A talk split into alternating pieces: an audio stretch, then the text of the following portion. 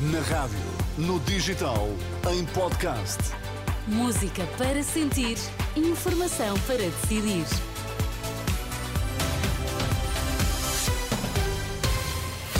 As notícias na Renascença com a Ana Rita Borda d'Água para já os destaques. Olá, bom dia. Bom dia. Pedro Nuno Santos promete dialogar com o PSD sobre áreas de soberania nacional. Israel aprova acordo de cessar-fogo com libertação de reféns do Hamas.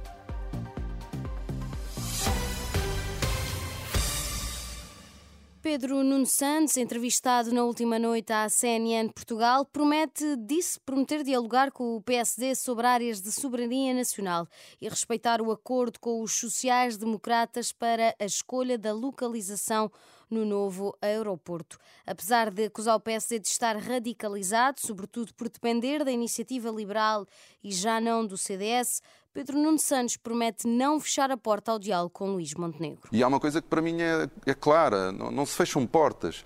O, o diálogo ao, ao, centro e o diálogo à direita é fundamental também. Então há, há, áreas fundamentais da, da, vida pública e do Estado português, nomeadamente áreas de soberania e de política externa, sobre as quais há posições estabilizadas em Portugal há décadas, que devem, obviamente, ser trabalhadas e, quando alteradas, ser sempre uh, em diálogo com o maior partido, de, nomeadamente centro-direita. Já em relação ao processo de privatização da TAP, reiterou a sua posição a favor de uma privatização parcial, com o Estado a manter a maioria do capital e defendeu que não há pressa para a venda, até para mostrar aos potenciais compradores e investidores que o Estado português não está desesperado para vender marcada para de esta terça-feira, há duas semanas, a apresentação do relatório sobre a localização do futuro aeroporto de Lisboa.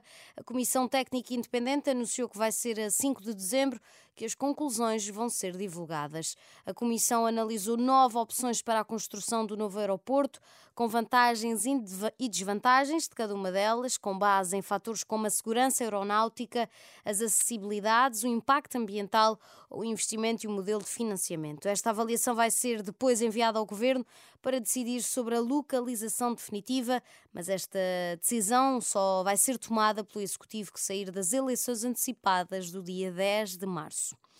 Portugal tem atualmente 138.900 jovens que não estudam, nem trabalham, nem frequentam qualquer formação. A taxa de jovens NIT entre os 15 e os 29 anos caiu assim de 13,2% em 2015 para 8,5% em 2023, o que significa que o país já atingiu a meta europeia de ficar abaixo dos 9% até 2030.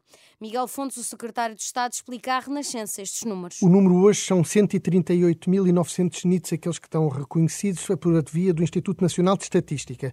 Mas a taxa é essa, é a que referiu, são hoje cerca de 8,5% eh, o peso dos NITs que nós temos em Portugal. E é um número que tem vindo a evoluir de forma bastante favorável.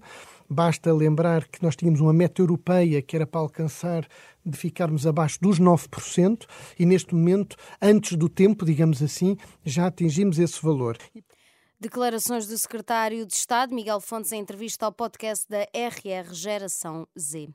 Israel aprovou acordo de cessar fogo com a libertação de reféns do Hamas. O governo de Israel aceitou esta terça-feira este acordo que levará à libertação de 50 reféns do Hamas em troca da liberdade de 150 prisioneiros, prisioneiros palestinianos. Citados pelo The Guardian, os jornais israelitas indicam que dos reféns 30 são crianças. O período de cessar-fogo deverá ser de pelo menos quatro dias. Se mais reféns forem localizados, o Time of Israel admite que o período possa ser estendido por mais dias. De acordo com o The Guardian, o número total de reféns libertados pode vir a aumentar, revelou um alto funcionário dos Estados Unidos.